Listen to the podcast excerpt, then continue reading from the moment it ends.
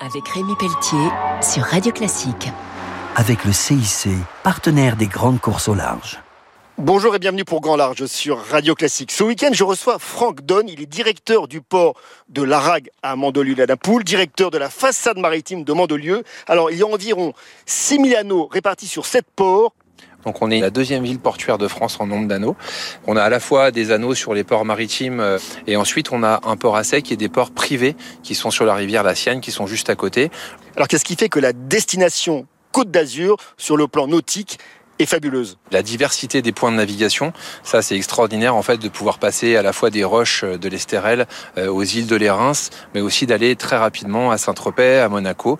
Alors je disais Franck que vous dirigez le port de l'Arague. Ce port, il est propre, et actif également en biodiversité?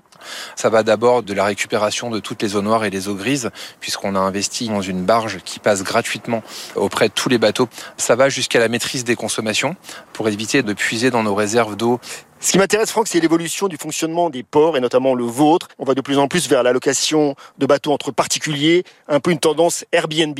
On est en train de passer d'un mode de propriété des bateaux à un mode d'usage des bateaux, puisque c'est moins de 10 jours par an en moyenne pour euh, un possesseur de bateau.